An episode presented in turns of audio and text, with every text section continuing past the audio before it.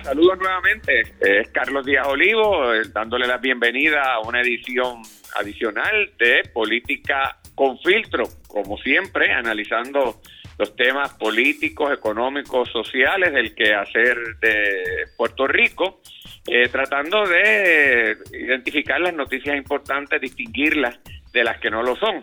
Eh, durante el programa de hoy tenemos un invitado especial, es el padre eh, Carlos, Carlos Pérez, eh, quien es sacerdote de la Iglesia Católica y como estamos en la Semana Mayor, la Semana Santa, pues me parecía propio tener como invitado precisamente a una figura del mundo religioso para sobre todo ponerlo en el contexto de la situación del problema de, la pandemia, del COVID-19 que estamos viviendo y cómo es la, vida religiosa y la actividad religiosa en estos momentos. Saludos, padre, ¿cómo estás?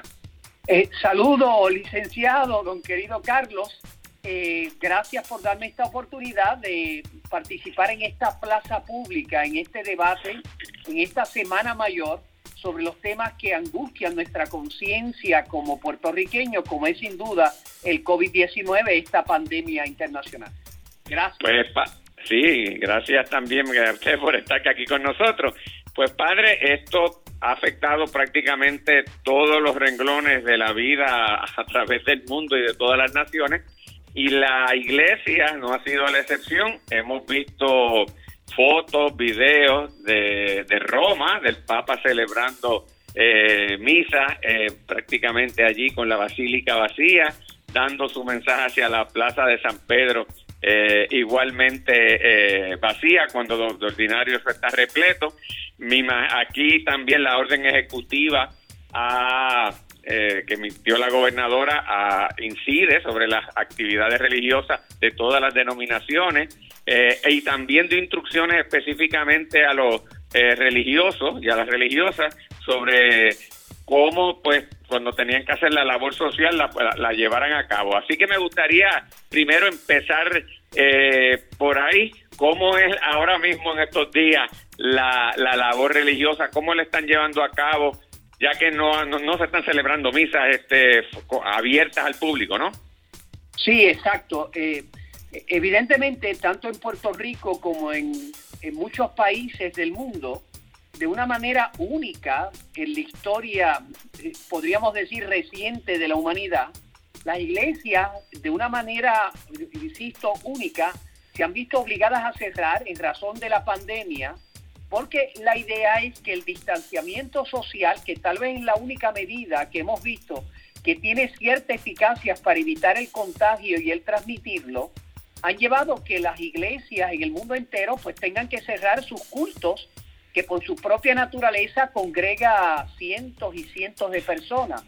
Eh, lo de Italia fue dramático, es decir, ver una plaza de San Pedro que siempre está cremita, se dice en italiano, es decir, abarrotada, verla vacía el 29 de marzo en aquella convocatoria internacional del Papa, ¿verdad? Para orar y reflexionar como humanidad, era impresionante. Ver que todos mis amigos italianos, yo vivo en Italia casi ocho años, todas las iglesias cerradas en todo el país, o sea, en todo el país, ni la Segunda Guerra Mundial, habían tenido algo como eso, que todo el país, el culto católico y de otras denominaciones estuviera cerrado y en el caso de Puerto Rico, pues evidentemente parte de las medidas que la señora gobernadora tomó era que todas las reuniones eh, que tuvieran eh, como consecuencia el conglomerarse eh, personas no pudieran realizarse aunque fueran públicas o privadas. Y las iglesias en este sentido de solidaridad cívica pues asumimos nuestra responsabilidad y nuestros cultos, la misa mía, desde verdad en, que comenzó la primera orden ejecutiva, no se han podido celebrar con presencia de público, aunque las iglesias en el mundo y sin duda en Puerto Rico nos hemos reinventado. Las redes sociales han sido el remedio eficaz por el cual hemos mantenido vivo eh, este tipo de eh, relacionarnos con Dios de manera colectiva. Está dando misa, está dando misa a, través de las redes, padre. Sí, todos los días estoy dando misa a las 5 de la tarde y los domingos a las 10 y media. tú imagínate el domingo pasado, que era domingo de Ramos, eh, la cantidad de personas que estuvieron en mi misa son más de mil personas. Yo nunca había tenido tanta gente participando del culto de la misa como estuve el domingo de Ramos a través de las redes. Y así todas las misas, la oportunidad de, por ejemplo, tener conversatorios que tengo diariamente, o lo que vamos a tener hoy, cuatro iglesias católicas en Puerto Rico que nos vamos a conectar a través de las redes con todos nuestros fieles para que tres sacerdotes le vamos a dar una especie como de misión, eh, predicación eh, a las siete y media de la noche. O sea, las iglesias se han reinventado en Puerto Rico. Eh, cuando yo llamo a mis amigos en Italia, a mis amigos de España, de Estados Unidos, nos hemos reinventado porque ah, hay una experiencia que recoge la escritura del Nuevo Testamento eh, que tuvieron los apóstoles al principio. El apóstol Pablo, escribiéndole a un discípulo que se llamó Timoteo, le dice, mira, el Evangelio no está encarcelado. Aunque nosotros estemos presos, el Evangelio va mucho más allá y, sin duda esa experiencia eh, la estamos teniendo ahora. Eh, y, y, en la, perdona, eh, y en la que parte importante en el rito católico es, la comunión, ¿verdad? En la Eucaristía. Eh, ¿qué, ¿qué, se hace en, esto, en estas situaciones? ¿Se excusa pues, eh, de, ese sacramento o cómo el, el, el feligrés eh, pues compagina esa con la situación, ¿verdad? Esa, situación de sacramento con, con la, el momento que se está viviendo y con la manera en que la misa se lleva a cabo. Claro, el, entre otras cosas, la Santa Sede y los obispos en cada lugar le han dicho a los fieles que están excusados, por decir así, del precepto dominical, no tienen obligación de ir a misa, que ninguno sienta sobre su conciencia el hecho de no poder asistir a misa y en cuanto a la comunión y a la confesión sacramental que exigen evidentemente el contacto con el signo sacramental, la comunión y estar presente ante el sacerdote confesando de manera auricular y secreta el pecado, la iglesia ha recordado lo que es doctrina de siempre, es decir, Dios no está atado a los sacramentos. Y cuando las personas no pueden recibir la comunión, la iglesia siempre, de siempre ha, ha afirmado que hay la posibilidad de la comunión espiritual, en la cual yo no entro en contacto con el sacramento, por las razones que sea, pero espiritualmente entro en comunión con lo divino, eh, con el simple deseo de comulgar. Y en el caso de la confesión sacramental, la iglesia de siempre ha enseñado que el acto de contrición, es decir, el dolerme de mis pecados, no por las consecuencias del infierno, sino en razón, sino en razón de que ofendí a Dios es digno de ser amado y con el deseo de que cuando me sea posible, si me es posible confesarme, la iglesia siempre entendió que la persona se podía reconciliar más allá del sacramento de la confesión con Dios. Por lo tanto, la iglesia, de nuevo, en una circunstancia como esta, se ha tenido que reinventar utilizando lo que siempre ha utilizado, porque la iglesia católica ha vivido epidemias, tragedias, guerras, persecuciones, y ha tenido que reinventarse en el momento para hacer que la fuerza del Evangelio llegue a los fieles y los fieles puedan realizar ese acto de libertad humana que es tratar a Dios de manera colectiva a través de la iglesia. Padre, y un elemento que, es importante de la labor religiosa, no solamente de los católicos, también de otras denominaciones, es que el ministro, el sacerdote, el rabino, pues también visita a, a enfermos, eh, lleva eh, pues, palabras religiosas a personas en los hogares, usualmente precisamente ancianos, personas enfermas. En el caso de los católicos está la extrema opción. Que, ¿cómo, ¿Cómo se la está arreglando? ¿Usted ha tenido que ir a, dar a, visitar a alguien en estos momentos? ¿Cómo se prepara? ¿Cómo es la, la protección que, que un sacerdote hace en estas circunstancias?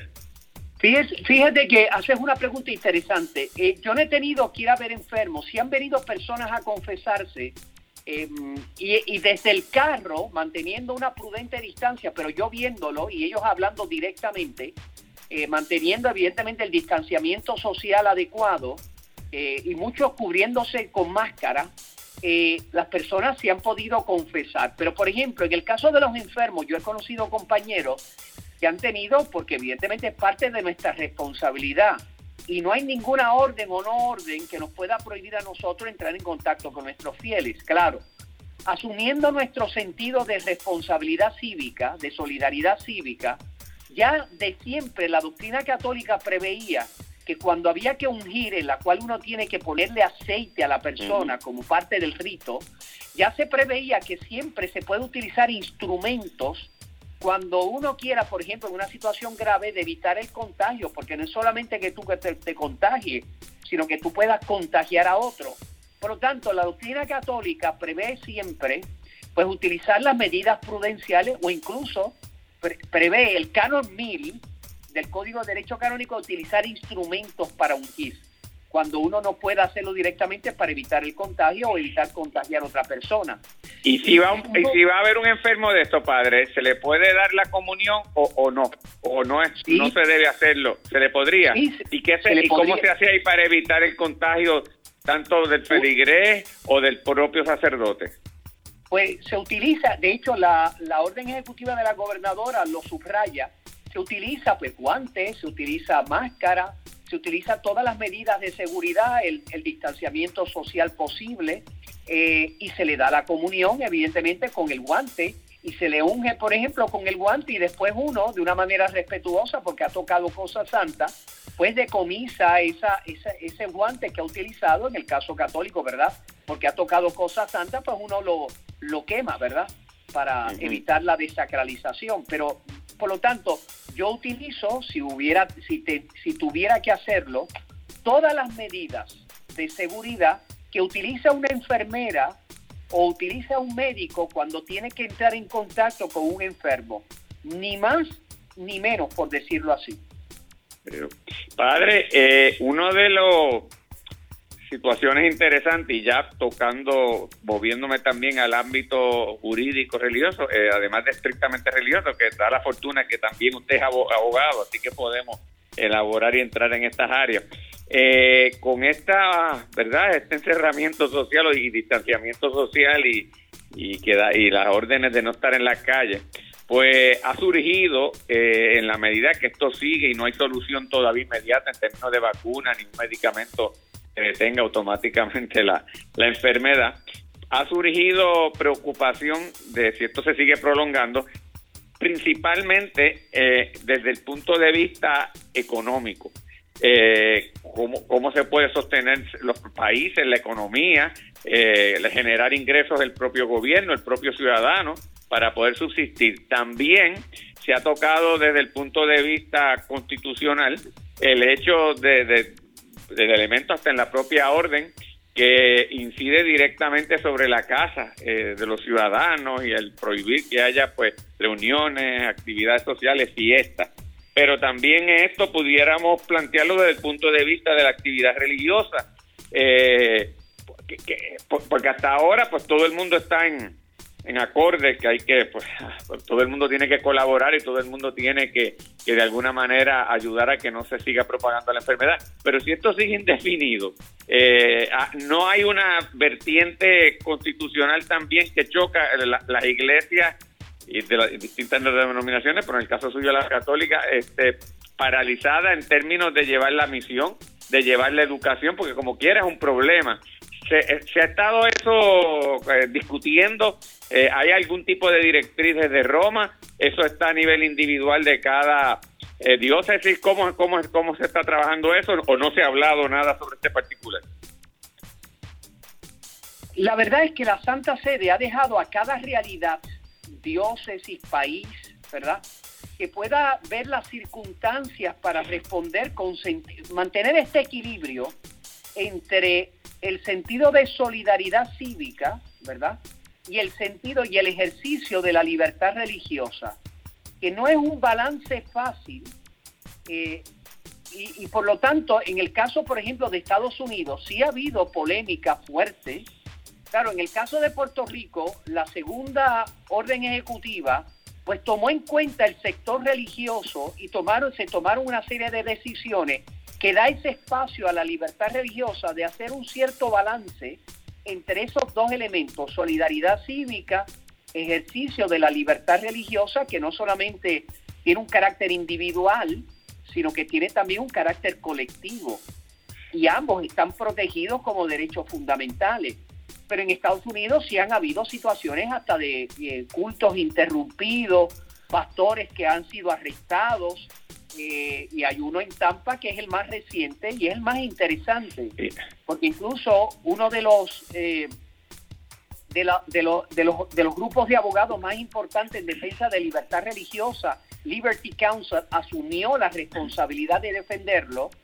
Este es un pastor que decidió abrir el domingo a pesar de que el, el, el, el, county, el municipio, había tomado una determinación de cerrar todo, incluyendo las actividades de culto.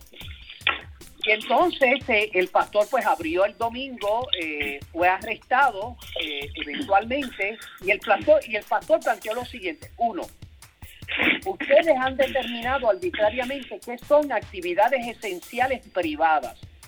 Si Walmart está abierto, porque yo no puedo abrir y utilizar las mismas medidas de seguridad que ellos utilizan.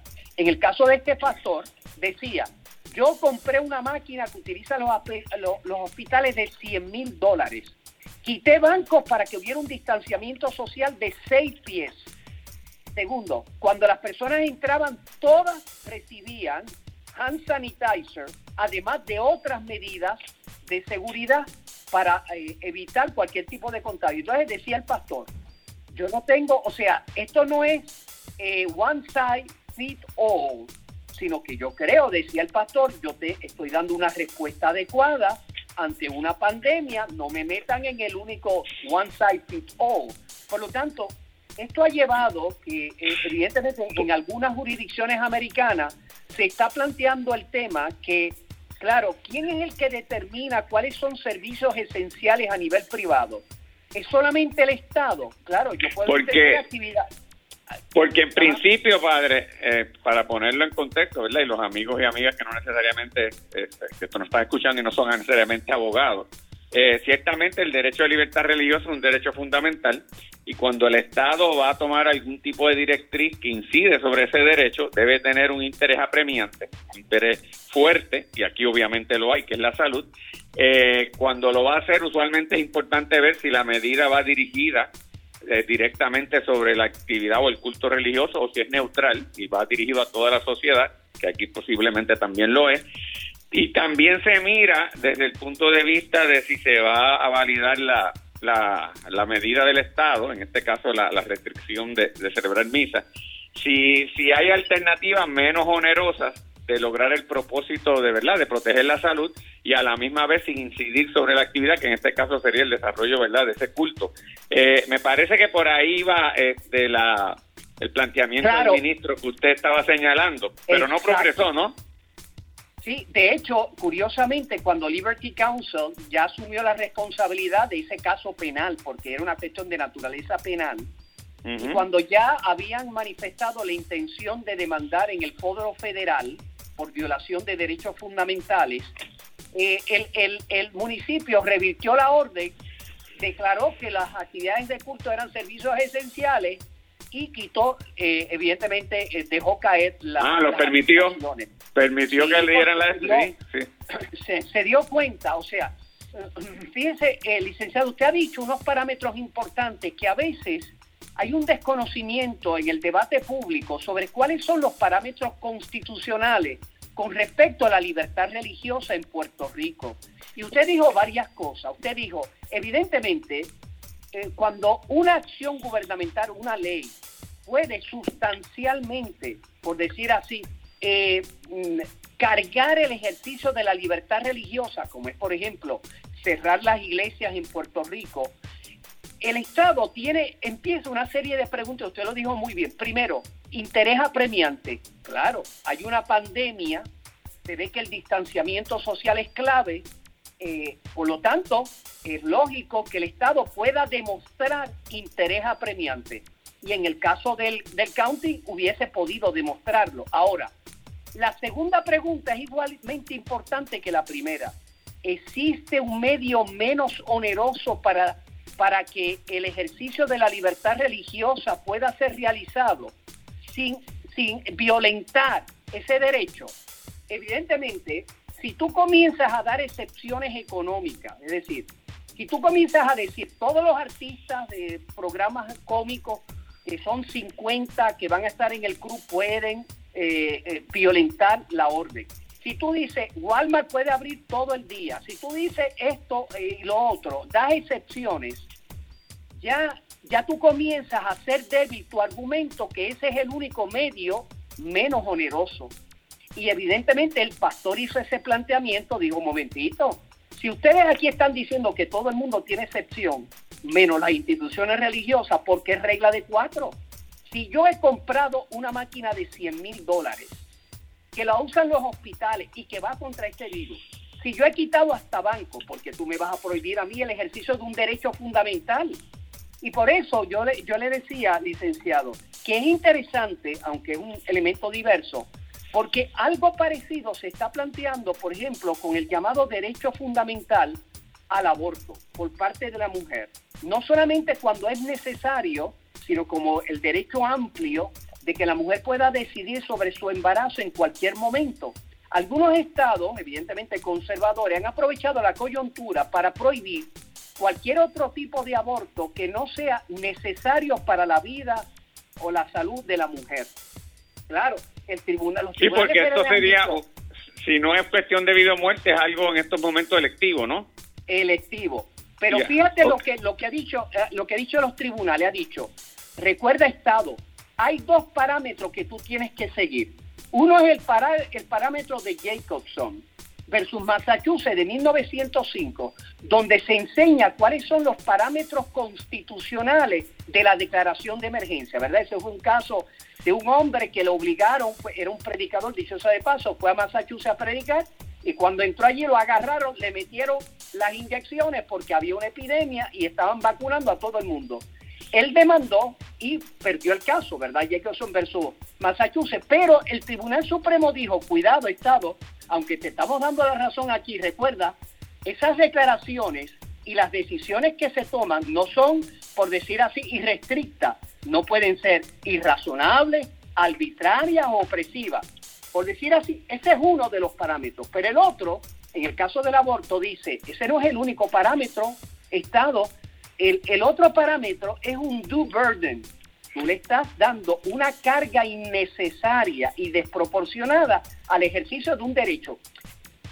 Yo, no entro en la, en la validez o no del argumento, etcétera, sino lo que yo quiero es hacerle entender a la gente que cuando se tienen que tomar eh, decisiones, aunque sea una declaración de emergencia, uno tiene que ser cuidadoso con los derechos fundamentales y ver cuáles son los parámetros constitucionales para uno no estar oprimiendo desproporcionadamente ese derecho.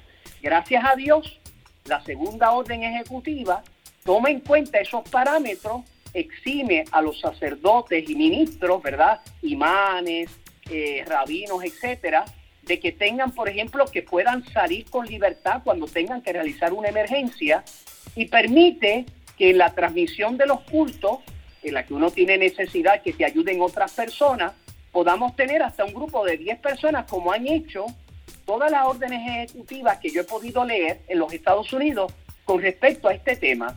Por, por lo tanto, yo creo que esta es una oportunidad como país porque mira, y perdona que mm, casi como brinque, es bien importante que nos demos cuenta que las crisis de democracia no se resuelven con menos democracia. Y si bien es cierto que esto es una crisis democrática como es una pandemia, no podemos renunciar a nuestros derechos ni a los parámetros, porque si nosotros renunciamos a, a responder democráticamente a las crisis, estamos poniendo en peligro el destino de nuestra sociedad puertorriqueña. Alemania, después de la Primera Guerra Mundial con las crisis del 20, decidió entregarle, entregar sus derechos fundamentales. Quiso resolver la crisis de democracia con acciones no democráticas. Ya nosotros supimos cuál fue la consecuencia. Por eso esta crisis sin duda nos ha ayudado a pensar sobre estos temas y muchas iglesias en los Estados Unidos, de todas las denominaciones, incluso eh, imanes, eh, rabinos, mejitas, ¿verdad? sinagogas, etcétera, están en la primera línea, siendo solidarios, pero también exigiendo cuidado. Cada vez que tú das una excepción, debilitas tu argumento de que la única opción es cerrar.